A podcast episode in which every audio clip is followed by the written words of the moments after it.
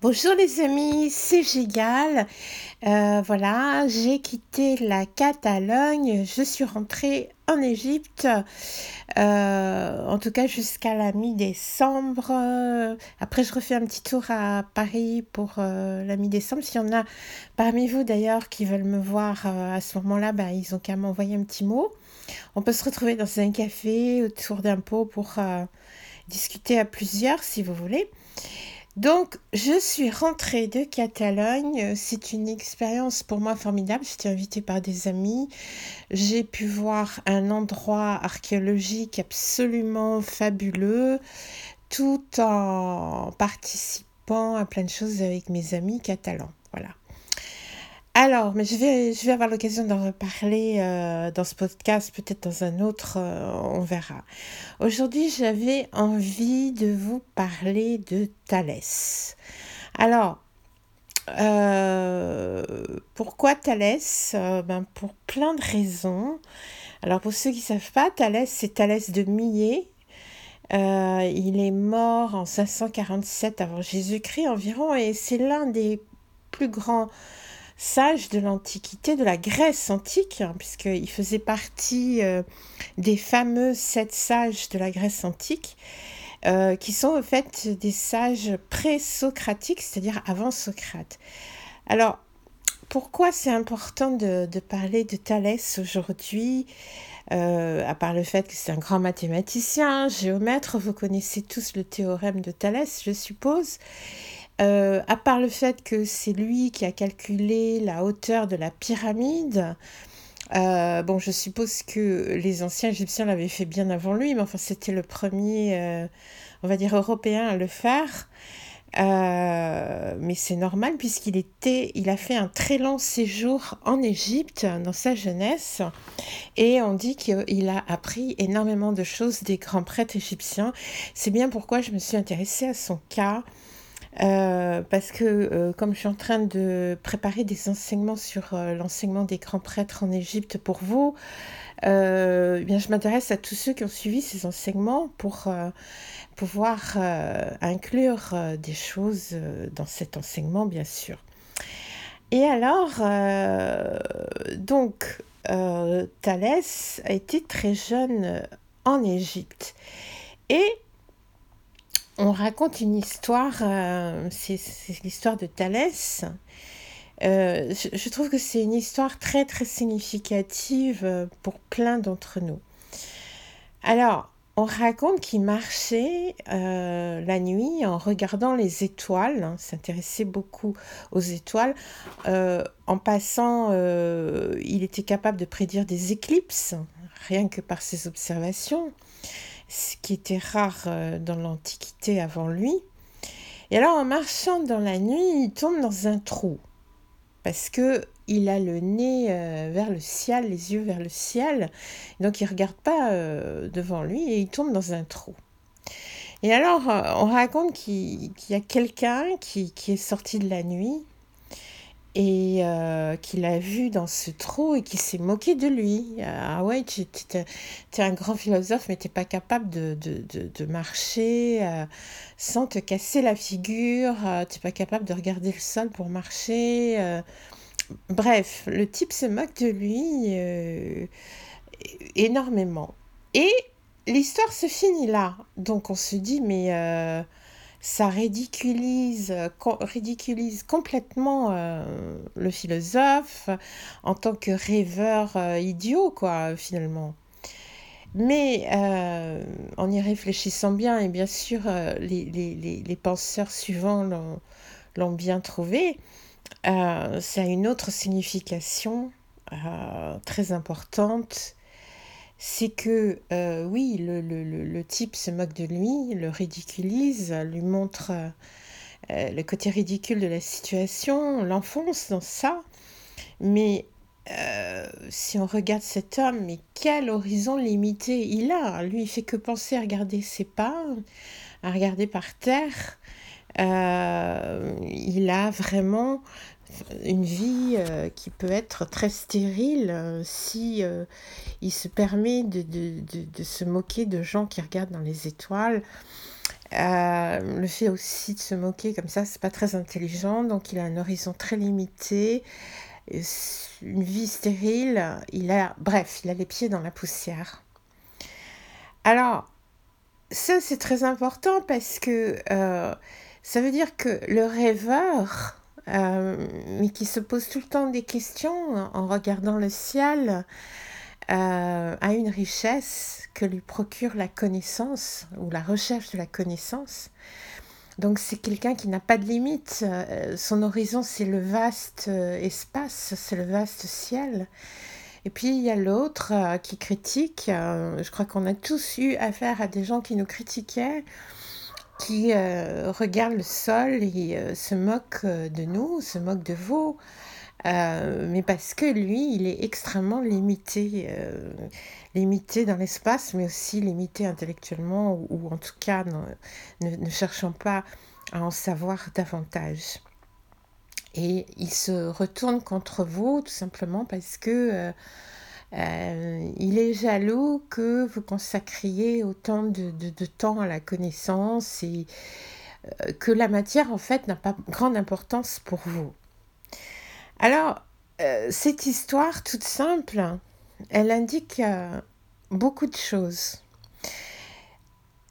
À part ce que je viens de vous dire, euh, une chose très importante qui en découle, c'est que si on se nourrit des endroits où, qu'on aime, où on est heureux, où, on vit, enfin des endroits qui sont indissociables de notre existence, ce qui est important, c'est renforcer le sens du lieu où on vit.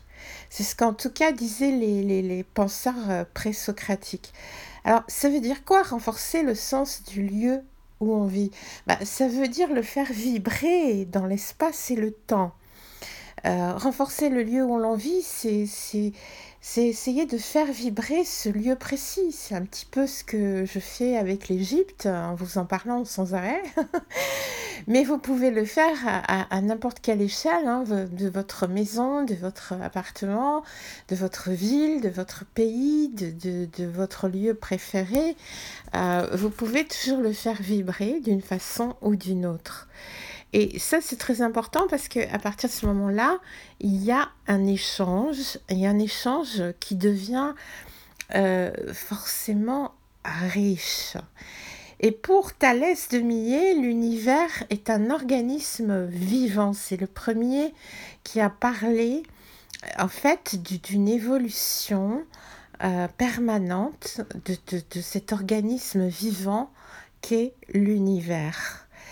Et ce qui est très intéressant euh, de voir, euh, c'est que tous ceux qui l'ont suivi l'ont complété. Il y a des hommes comme ça, ils sont capables, ou des hommes et des femmes, qui, sont, euh, qui arrivent à vibrer avec l'endroit où ils sont. Alors dans le cas de Thalès, on l'appelle Thalès de Millet parce que il est né et il a beaucoup vécu à Millet qui se trouve aujourd'hui, euh, c'est un port sur la, en Turquie. Euh, mais en fait, il y a une chose très importante par rapport à l'Égypte, c'est que à Millet, il y avait une colonie égyptienne, une colonie euh, d'Égyptiens et de Grecs qui venait de Nocratis. Nocratis, c'est une ville égyptienne dans le delta du Nil et là, il y avait une colonie euh, grecque, gréco-égyptienne, qui euh, avait des très grands liens avec Millet. Et euh, en égyptien ancien, d'ailleurs, pour ceux qui aiment, Nocratis s'appelait Djerraper, ou alors Père Djerra, ça dépend comment vous voulez le, dans quel ordre vous voulez le dire. C'est la ville maîtresse des bateaux, euh, y compris en arabe d'ailleurs. Hein. Et euh, donc c'est près de Saïs, dans le delta, c'est à peu près à 70 km au sud d'Alexandrie. Aujourd'hui, c'est un site qui s'appelle Komgaïf. Euh, c'est par Nocratis, par cet endroit, que les Grecs achetaient du blé à l'Égypte pour l'emmener justement en Grèce et puis à Millet. Et notre ami Thalès, il a tellement fait vibrer Millet parce qu'il était en Égypte toute sa jeunesse, jeune adulte, puis il est rentré à Milet, mais il y avait tout le temps des bateaux d'Égypte avec tous les gens de la colonie euh, de, de, Nocratis égyptiens qui venaient le, le, tout sans arrêt à Milet. Donc on peut dire quelque part qu'il est resté en Égypte. Et ce qui est très intéressant, c'est que non seulement il a fait vibrer euh, Milet et, son endroit de prédilection qui est l'Égypte, en tout cas l'Égypte du Delta, puisqu'on l'appelle Thalès de Milet, on ne l'appelle pas euh, autrement, de Millet, pardon. Euh, mais aussi le fait qu'il ait fait vibrer ce lieu à Millet a donné naissance à cinq autres euh, sages après, dans le temps, des philosophes qui ont tous qui sont tous avec des, des enseignements très précieux qui complète le sien. C'est un truc euh, vachement intéressant, c'est-à-dire qu'il a, euh, il a lancé comme une vibration dans l'espace et le temps et ça s'est renforcé. Donc on peut dire qu'il est, il a renforcé le lieu où il vivait. Et ça, c'est une très belle chose, c'est une chose euh, vraiment, moi je trouve très intéressante. Euh, il ne faut pas oublier que Thalès est considéré comme le premier philosophe de la nature. Euh, c'est lui qui a influencé Pythagore, hein, c'est pas rien, c'est vraiment euh, très important. Et donc je reviens à Nocratis, hein, à Djerapel, en Égypte. Ce lieu, ce port dans le delta du Nil où il y avait une colonie grecque égyptienne, euh, c'est ce qu'on appelle un emporion en grec, c'est-à-dire un comptoir, un port de commerce. Et ce qui est amusant, c'est que là, quand j'étais en Catalogne, je suis allée à Empurias. Je voulais absolument visiter Empurias, qui est un site archéologique absolument exceptionnel. Je vous invite à le visiter d'ailleurs. Euh, Emporias, c'est Emporion, c'est un comptoir, un port de commerce où naviguaient les Grecs euh, et les Phéniciens. Euh, avant, d'ailleurs, on dit que Thalès était d'origine phénicienne plus que grecque. Et cette histoire de, comptoir, de port de commerce, était vraiment très très fort à l'époque. Euh, ça, vraiment, ça permettait une mixité de, de, connaissances, de personnes aussi, bien sûr. Euh, et alors, à Millet, euh, naît Anaximandre, qui est un autre philosophe qui vivait donc aussi à Millet, qui donc aussi se frottait aux Égyptiens sans arrêt. C'est un astronome, un géographe, et lui, il, s'est interrogé sur la matière du cosmos. Euh, on dit d'ailleurs que c'était son ami. Et selon lui, les hommes ont évolué à partir du poisson, à partir de toute créature venant de l'eau. Et s'est intéressé à l'élément eau très fortement. Quand on représente dans les peintures, les dessins, etc., un aximandre, on le représente toujours tenant un poisson. Euh, c'est quand même intéressant. Euh, donc lui, c'est l'eau. Et puis, vous avez euh, Anaximène, euh, un des élèves de Millet, donc toujours à Millet, qui lui, sa théorie, c'était vraiment le, le, souffle, la vie, l'air. Donc lui, tout, tout était axé sur l'élément air. C'est vraiment incroyable cette complémentarité entre l'eau et l'air on, peut dire que Thalès, c'était euh, le feu quelque part. C'est vraiment intéressant. Et ils ont donné naissance à Pythagore, euh, qui lui, euh, vous savez, sa théorie, c'est l'harmonie, le rapport entre les nombres et la musique. Et euh, l'univers, la musique céleste. Euh, c'est lui qui a découvert qu'en coupant la moitié d'une corde de lyre, euh, on obtient un son qui a un octave plus haut. donc là, on tombe dans l'harmonie, c'est encore l'air, mais c'est une complétude parce que c'est une harmonie qui reprend tous les éléments. Euh, donc euh, voilà, c'est grâce à Thalès de Millet, à son comment dire, au fait qu'il euh, a renforcé le sens du lieu où il vit, c'est-à-dire il vivait dans, un port qui était aussi un emporion, un, un emporiès en fait, et il était avant dans le delta en Égypte aussi, dans cette ville qui était aussi un emporion, un port marchand. Euh, et j'ai oublié l'autre philosophe qui est Empédocle de Sicile. Alors lui, il vivait en Sicile. Euh, et lui, sa, sa, philosophie, elle est basée sur les quatre éléments. Donc voilà, donc on part d'un chercheur, d'un philosophe, d'un penseur, d'un mathématicien, et euh, par son rayonnement et par le rayonnement des deux lieux où il a habité, et, il a fait comme une, euh, euh, comment dire, comme, une, comme un virus, mais un virus positif. Et il a donné d'autres penseurs-chercheurs, toujours en faisant vibrer ces mêmes lieux, et ils, sont arrivés à, des théories extrêmement abouties, philosophes, présocratiques, ce qui a après a donné euh, toute la philosophie socratique et, le reste, qui est vraiment la base de réflexion euh, de, de, notre monde aujourd'hui. C'est une évolution vraiment, vraiment passionnante quand on regarde euh, l'histoire des humains et l'histoire des lieux.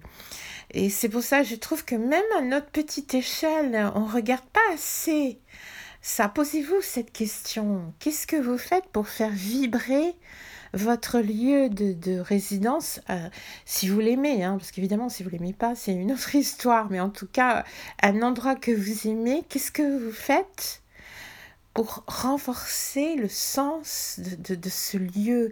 Qu'est-ce que vous faites pour le faire propager euh, dans l'espace, dans les quatre éléments, qu'est-ce que vous faites pour qu'il vibre plus et vous fasse vibrer davantage?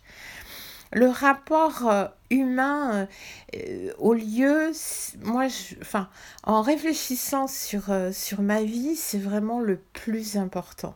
C'est une équation extrêmement passionnante donc posez-vous les questions euh, si vous avez parcouru euh, déjà plusieurs lieux ou si vous êtes né dans un endroit et vous vivez dans un autre. Du pourquoi, du comment, de tout ça et euh, qu'est-ce que ça vous a apporté, qu'est-ce que ça apporte aux autres?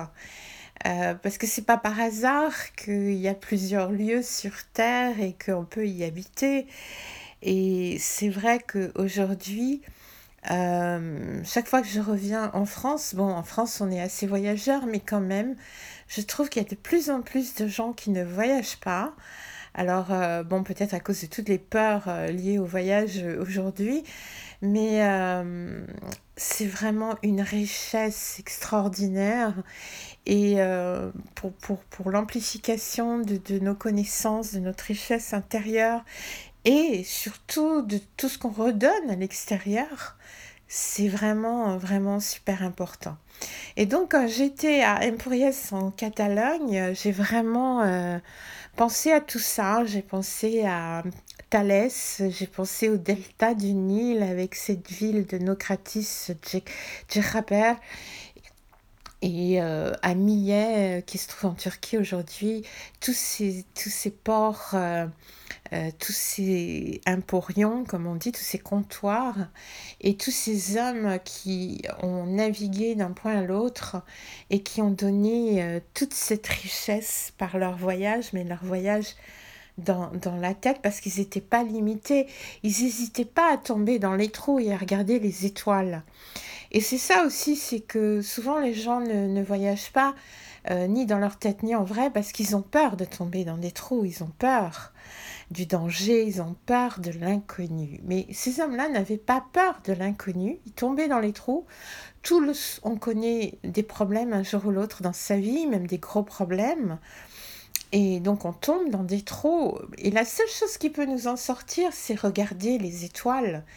Et euh, c'est parce que tous les autres qui, qui, qui, tombent jamais dans des trous parce que ils s'agrippent euh, au sol, mais quelle pauvreté, quelle pauvreté, quel manque d'évolution, quel euh, voilà, moi, moi je les envie pas. Et voilà, ça c'est je vais, je vais en rester là parce que je pourrais parler des heures sur tous ces, ces personnages extraordinaires. Et voilà, je voulais vous raconter l'histoire de Thalès et tout ce que ça faisait vibrer en moi par rapport à l'Égypte, par rapport à la Méditerranée, par rapport à, à, à tout ça. Voilà. À très bientôt les amis.